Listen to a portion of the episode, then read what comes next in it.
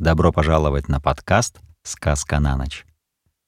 Сегодня мы продолжаем читать книгу «Джунгли» Редьярда Киплинга и читаем рассказ «Рикки-Тики-Тави». Это рассказ о Великой войне, которую Рикки-Тики-Тави вел в одиночку в ванной комнате просторного бунгало в Сегавлийском военном поселении. Дарси, птица портной, помогал ему. Чучундра, мускусная крыса, которая никогда не выходит на середину комнаты и всегда крадется по стенам, дала ему совет. Тем не менее, по-настоящему сражался один Рикки-Тикки. Он был мангуст. Мехом и хвостом он походил на кошечку, но его голова и нрав напоминали ласку. Его глаза и кончик беспокойного носа были розовые. Любой лапкой, передней или задней, он мог почесывать себя везде, где угодно. Мог распушить свой хвост, делая его похожим на щетку для ламповых стекол, а когда он несся через высокую траву, его боевой клич был «Рик-тик-тик-тик-тик». Однажды в середине лета ливень вымыл его из норы, в которой он жил со своим отцом и матерью, и унес барахтающегося и цокающего зверька в придорожную канаву. Рикки-Тики увидел там плывущий комок травы. Изо всех сил ухватился за него и, наконец, потерял сознание. Когда зверек очнулся, он, сильно промокший, лежал на середине садовой дорожки под знойными лучами солнца. Над ним стоял маленький мальчик и говорил, «Вот, мертвый мангуст, устроим ему похороны». «Нет», — ответила мать мальчика, — «унесем зверька к нам домой и обсушим его. Может быть, он еще жив». Они внесли его в дом. Очень высокий человек взял Рикки-Тики двумя пальцами и сказал, что зверек не умер, а только почти задохнулся.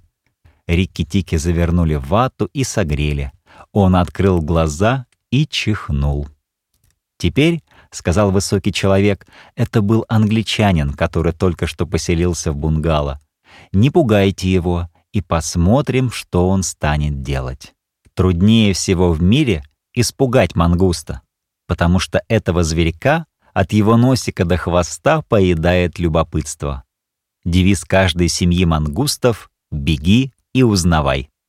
А Рики-Тики был истинным мангустом.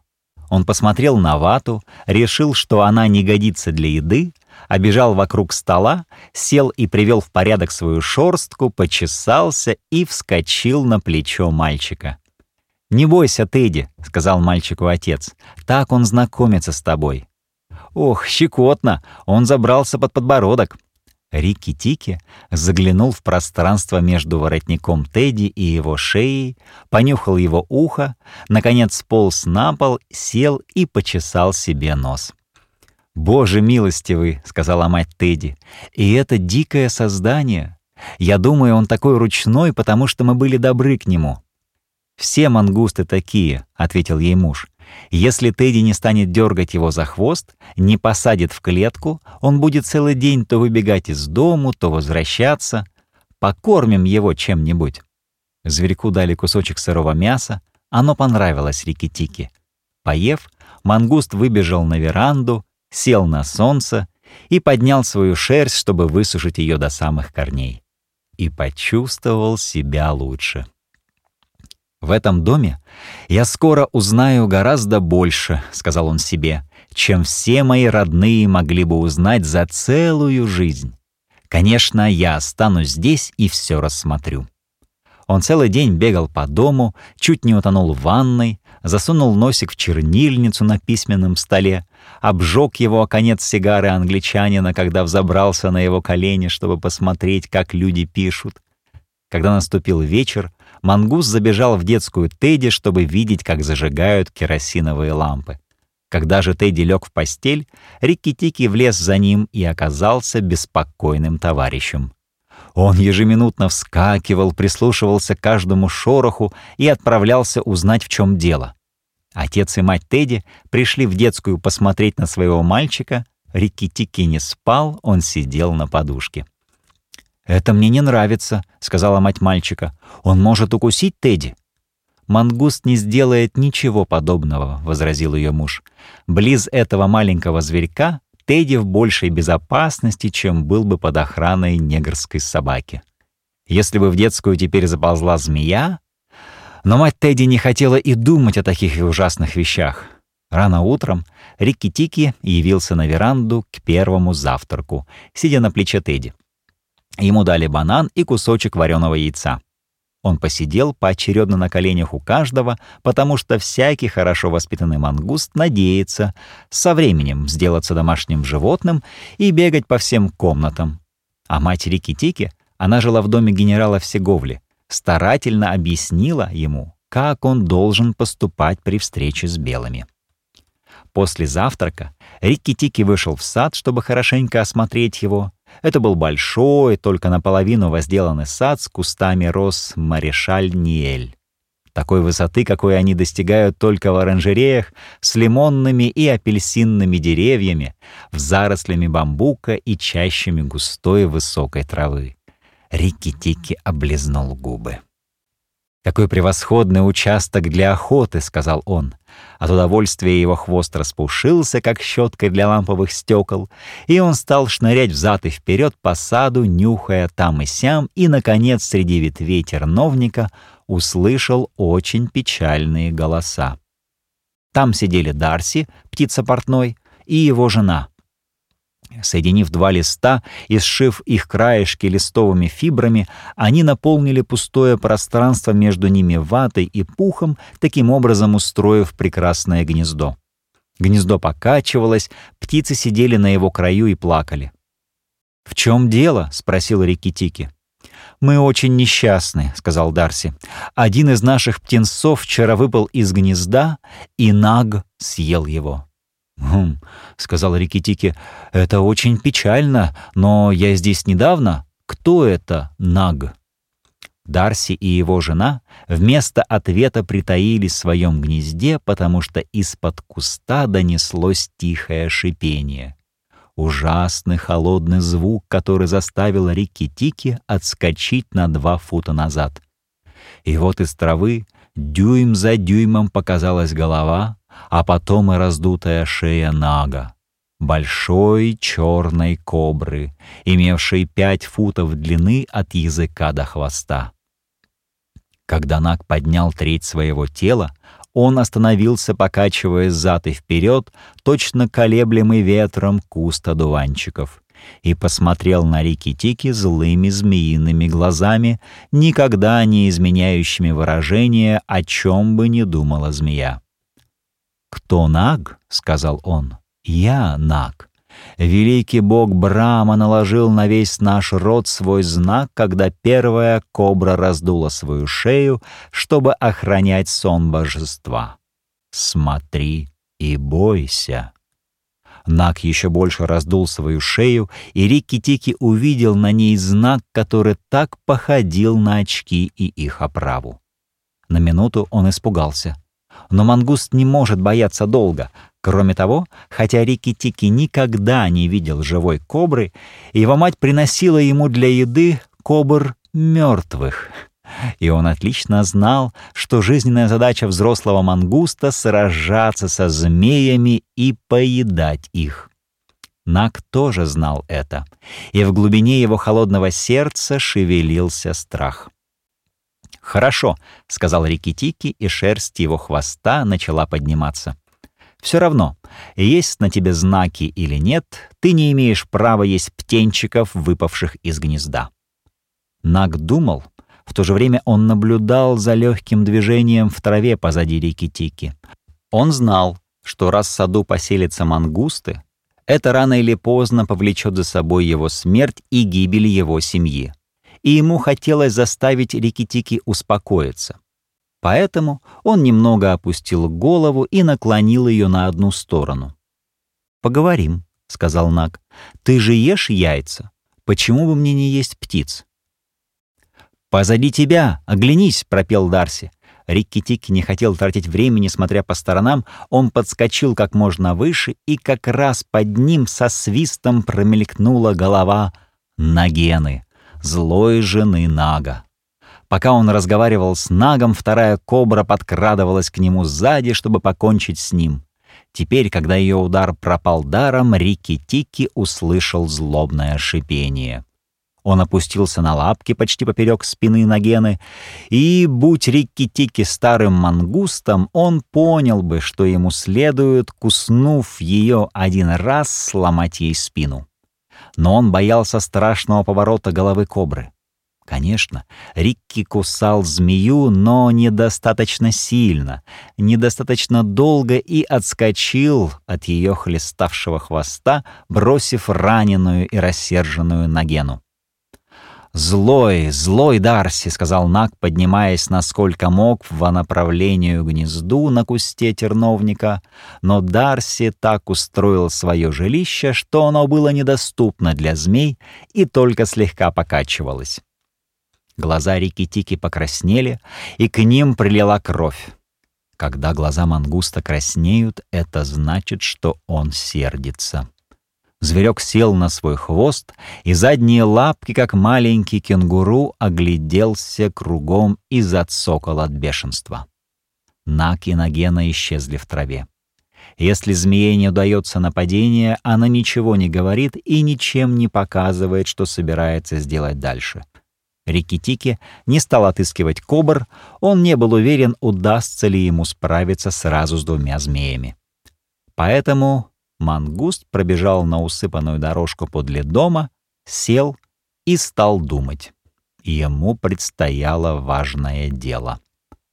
В старинных книгах по естественной истории вы прочитаете, что укушенный змеей мангуст прекращает борьбу, отбегает подальше и съедает какую-то травку, которая исцеляет его. Это неправда. Мангуст одерживает победу только благодаря быстроте своего взгляда и ног. Удары змеи состязаются с прыжками мангуста, а так как никакое зрение не в силах уследить за движением головы нападающей змеи, победу зверька можно считать удивительнее всяких волшебных трав. Рикки-Тики знал, что он молодой мангуст, а потому тем сильнее радовался при мысли о своем спасении от удара, направленного сзади. Все случившееся внушило ему самоуверенность, и когда на дорожке показался бегущий Тедди, Рикки-Тики был не прочь, чтобы он его приласкал. Как раз в ту секунду, когда Тедди наклонился к нему, что-то слегка зашевелилось в пыли, и тонкий голос сказал «Осторожнее, я смерть». Это была Карет, коричневатая змейка, которая любит лежать в пыли. Ее укус так же опасен, как укус кобры. Но коричневая змейка так мала, что никто о ней не думает, и потому она приносит людям особенно много вреда. Глаза Рики-Тики снова покраснели, и он подскочил к карет тем особенным покачивающимся движением, которое унаследовал от своих родичей. Это смешная походка, но благодаря ей зверек остается в таком совершенном равновесии, что может кинуться на врага под каким ему угодно углом. А когда дело идет о змеях, это великое преимущество. Рикки-Тикки не знал, что он решился на более опасную вещь, чем бой с Нагом. Ведь карет так мала и может поворачиваться так быстро, что если бы Рикки-Тики не схватил ее подле затылка, она прокинулась бы и укусила его в глаз или губу. Но Рикки-Тики этого не знал. Его глаза горели, и он прыгал взад и вперед, отыскивая, где бы лучше захватить карет. Карет кинулась. Рикки прыгнул в сторону на всех четырех лапках и попытался кинуться на нее. Но маленькая злобная пыльно-серая голова промелькнула близ самого его плеча, ему пришлось перескочить через тело змеи, ее голова направилась за ним и почти коснулась его. Тедди повернулся к дому и закричал. «О, смотрите, наш мангуст убивает змею!» Почти Тотчас же Рики услышал испуганное восклицание матери Тедди. Отец мальчика выбежал в сад с палкой, но к тому времени, когда он подошел к месту боя, карет слишком вытянулась. Рикки-Тики сделал прыжок, вскочил на спину змеи и, прижав ее голову своими передними лапами, укусил в спину как можно ближе к голове. Потом отскочил в сторону. Его укус парализовал карет, Рикки-Тики уже собирался приняться есть змею по обычаю своего семейства, начиная с хвоста, как вдруг вспомнил, что сытый мангуст неповоротлив, и что если он желает быть сильным, ловким и проворным, ему необходимо остаться голодным. Он отошел, чтобы выкупаться в пыли под кустами клещевины. В это время отец Тедди колотил палкой мертвую карет. «Зачем?» — подумал Рикки-Тики. «Я же покончил с ней». Мать Тедди подняла мангуста из пыли и приласкала его, говоря, что он спас от смерти ее сына. Отец Тедди заметил, что мангуст — их счастье, а сам Тедди смотрел на всех широко открытыми испуганными глазами. Эта суета забавляла Рикки-Тики, который, понятно, не понимал ее причины. Мать Тедди могла бы с таким же успехом ласкать Тедди за то, что он играл в пыли. Но Рикки-Тики было весело. В этот вечер за обедом мангуст расхаживал взад и вперед по столу и мог бы три раза всласть наесться всяких вкусных вещей, но он помнил о Наге и Нагене. И хотя ему было очень приятно, когда мать Тедди гладила и ласкала его, хотя ему нравилось сидеть на плече самого Тедди, время от времени его глазки вспыхивали красным огнем, и раздавался его продолжительный боевой крик. «Рик-тик-тик-тик!» Чик.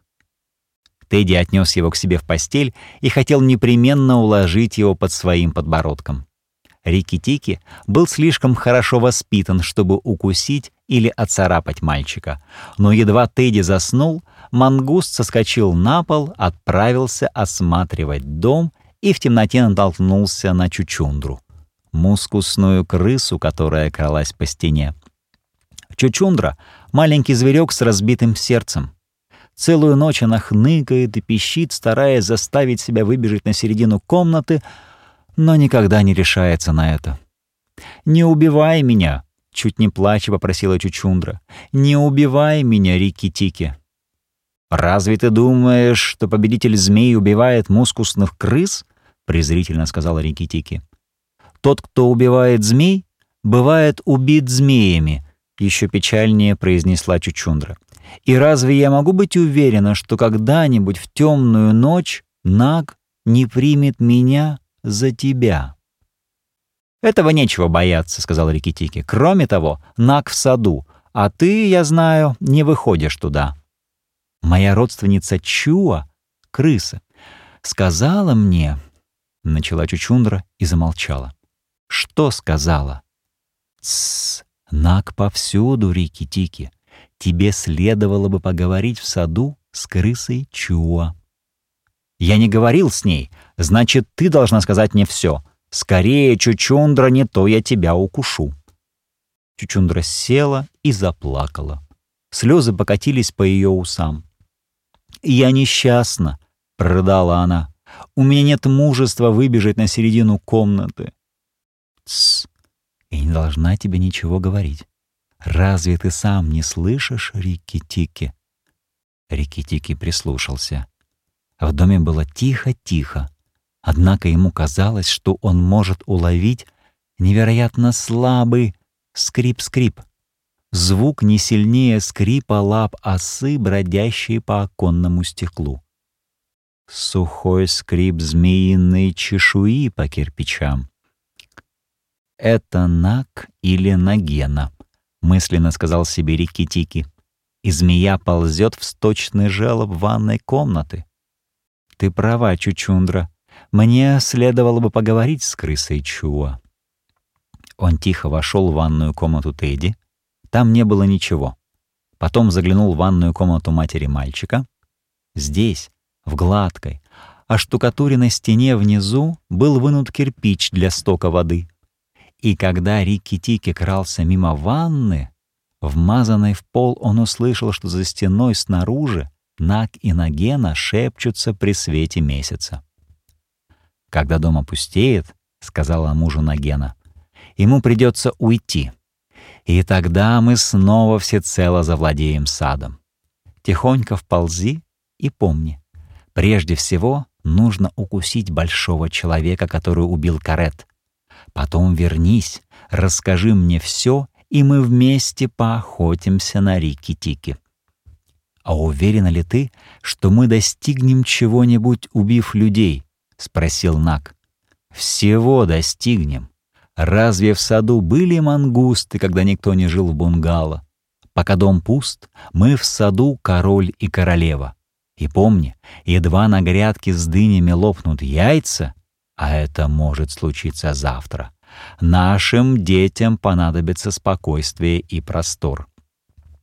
«Я не подумал об этом», — сказал Нак. «Я вползу, но нам незачем преследовать Рикитики. Я убью большого человека, его жену и ребенка, если это будет возможно, и вернусь. Бунгало опустеет, и Рикитики уйдет сам. Рикки-Тики весь дрожал от ярости и ненависти, но вот из желоба показалась голова Нага, а потом и пять футов его холодного тела, как ни был рассержен Рикки-Тики, но, увидав размер громадной кобры, он почувствовал страх. Наг свернулся, поднял голову и посмотрел в темную ванну комнаты. Рикки заметил, что его глаза блестят. Если я убью его здесь, это узнает Нагена. Кроме того, если я буду биться с ним посреди пола, вся выгода окажется на его стороне. «Что мне делать?» — подумала Рикити Китави. Нак извивался в разные стороны, и скоро Мангуст услышал, что он пьет из самого большого водяного кувшина, которым обыкновенно наполняли ванну. «Вот что», — сказал Нак, — «большой человек убил карет палкой. Может быть, эта палка все еще у него, но утром он придет купаться без нее. Я дождусь его здесь. Нагена, ты слышишь? Я до утра буду ждать здесь, в холодке. Снаружи не послышалось ответа, и Рикки-Тики понял, что Нагена уползла. Наг принялся укладываться в большой кувшин, обвивая кольцами своего тела выпуклость на его дне. А Рикки-Тики сидел тихо, как смерть. Прошел час. Мангуст, медленно напрягая одну мышцу за другой, двинулся к кувшину. Нак спал. И, глядя на его широкую спину, Рикки спрашивал себя, в каком месте лучше всего схватить кобру зубами. «Если при, при первом же прыжке я не переломлю ему хребта, — подумал Рикки, — он будет биться. А борьба с Нагом, о, Рикки!» Он измерил взглядом толщину змеиной шеи, но она была слишком широка для него. Укусив же кобру подле хвоста, он только привел бы ее в бешенство.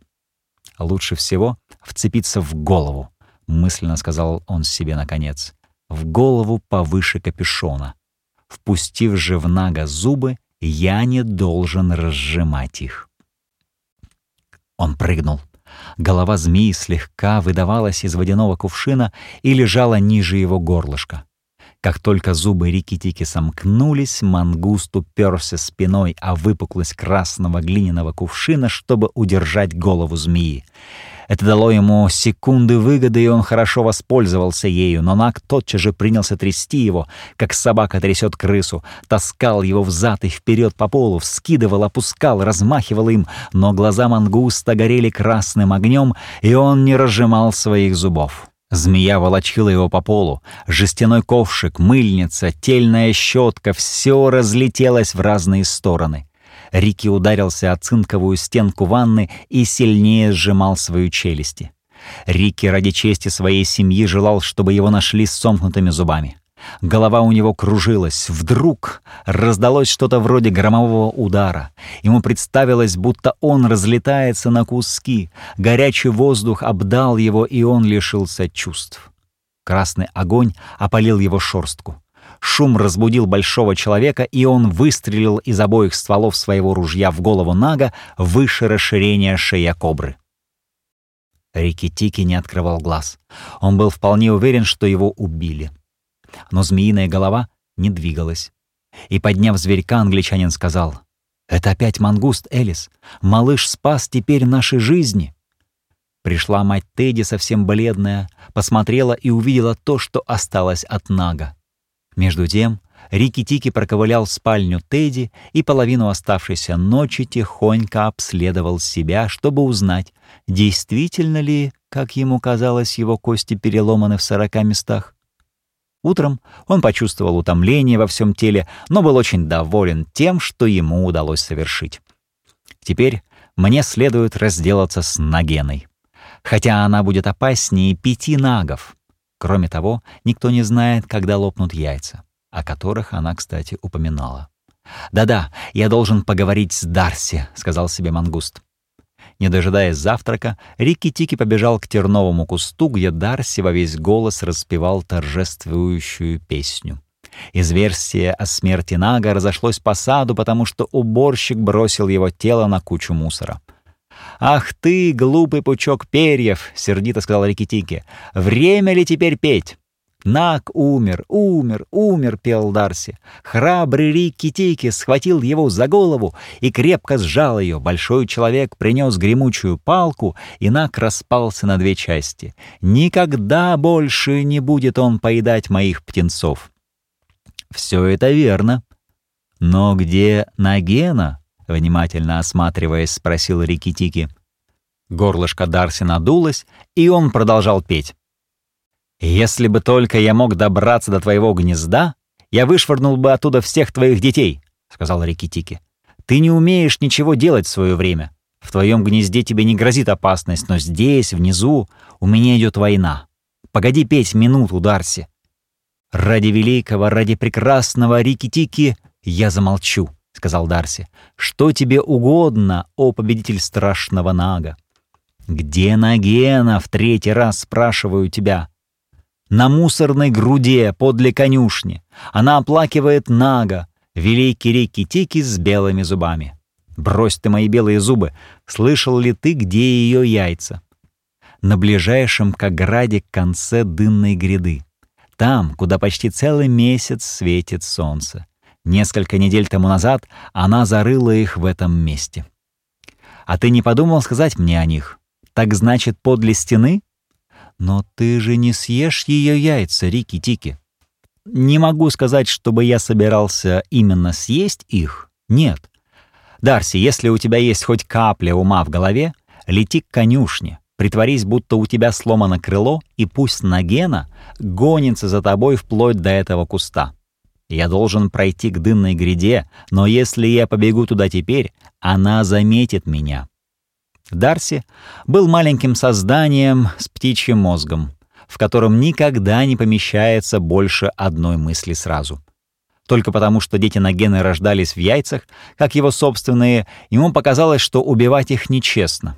Зато его жена была благоразумной птичкой и знала, что яйца кобры предвещают появление молодых кобр.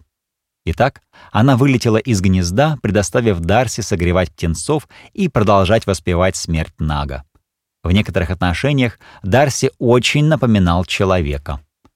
Птичка стала перепархивать перед Нагеной подле кучи мусора, крича «Ах, мое крыло сломано! Мальчик из дома бросил в меня камнем и перебил его!» И она запорхала еще отчаяние прежнего. Нагена подняла голову и прошипела — ты предупредила Рикки-Тикки, когда я могла убить его. Поистине ты выбрала дурное место ковылять. И, скользя по слою пыли, кобра двинулась к жене Дарси. «Мальчик перебил мое крыло!» — выкрикнула птица Дарси.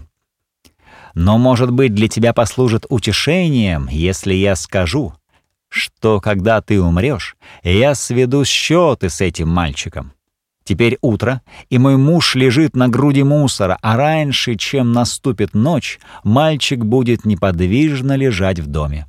Зачем ты убегаешь? Я все равно тебя поймаю, дурочка, посмотри на меня.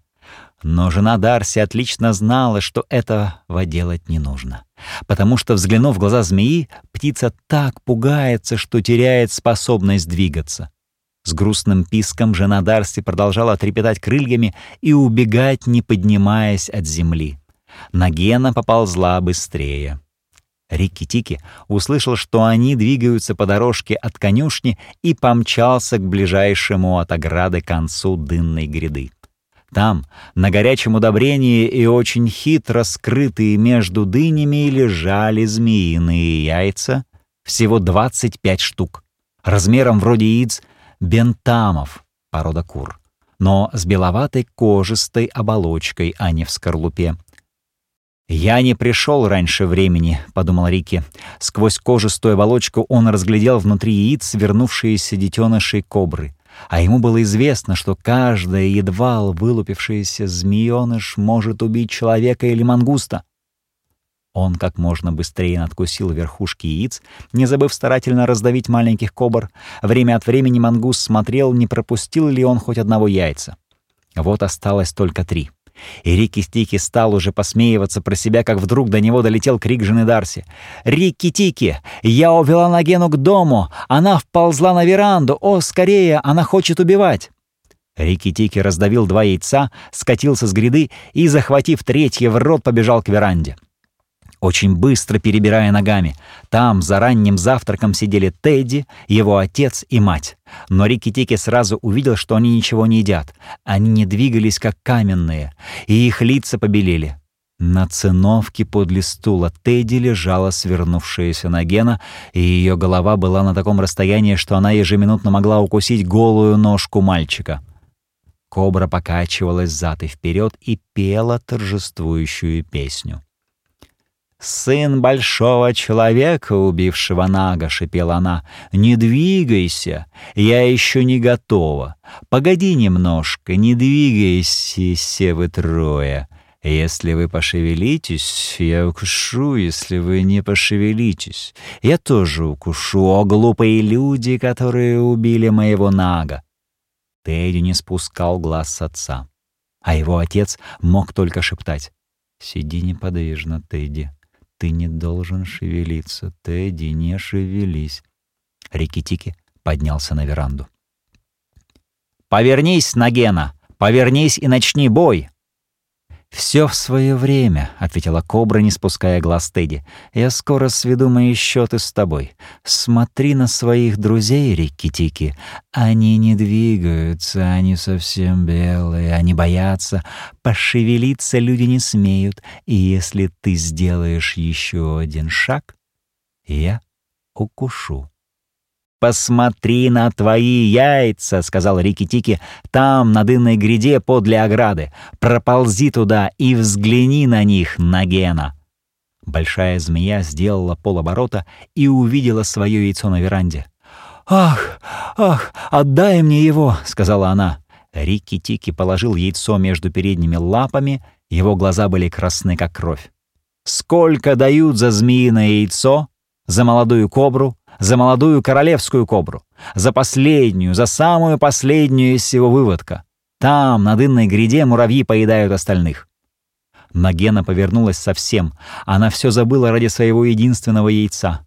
И Рикки-Тики увидел, что отец Тедди протянул свою большую руку, схватил Тедди за плечо, протащил его через маленький стол с чайными чашками так, что мальчик очутился в безопасности и вне досягаемости Нагены. «Обмануто! Обмануто! Обмануто! Рики-чик-чик-чик!» — засмеялся Рики-Тики. «Мальчик спасен, и это я, я, я ночью поймал Нага в ванной комнате». И мангуст принялся прыгать на всех своих четырех лапах, сразу опустив голову к полу. Наг кидал меня во все стороны, но не мог стряхнуть себя. Он умер раньше, чем большой человек разбил его на две части. Я сделал это. Рикки-тикки «Иди же, Нагена, скорее дерись со мной. Недолго будешь ты вдовой». Нагена поняла, что она потеряла удобный случай убить Тедди, к тому же ее, ее яйцо лежало между лапками мангуста. «Отдай мне яйцо, Рики-Тики! Отдай мне последнее из моих яиц, и я уйду отсюда и никогда не вернусь!» — сказала она, и ее шея сузилась. Да, ты исчезнешь и никогда не вернешься, потому что отправишься на груду мусора к Нагу. Дерись, вдова! Большой человек пошел за своим ружьем. Дерись! Глаза Рики-Тики походили на раскаленные угли, и он прыгал кругом Нагены, держась на таком расстоянии, чтобы она не могла укусить его. Нагена сжалась и сделала прыжок вперед. Рики-Тики подскочил в воздух и отпрянул от нее. Кобра кинулась снова, опять и опять.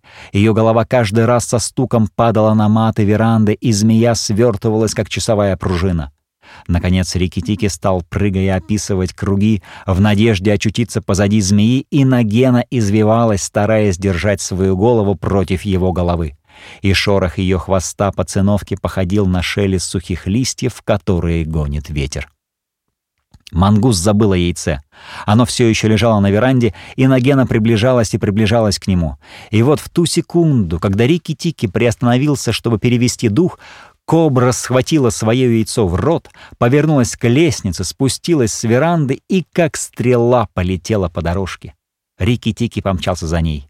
Когда кобра спасает свою жизнь, она двигается, как ремень бича, изгибами падающий на шею лошади. Рикки-Тики знал, что он должен поймать ее, так как в противном случае все начнется с изного. Нагена направлялась к высокой траве подле терновника, и, мчась вслед за нею, Рикки-Тики услышал, что Дарси все еще распевает свою глупую триумфальную песенку.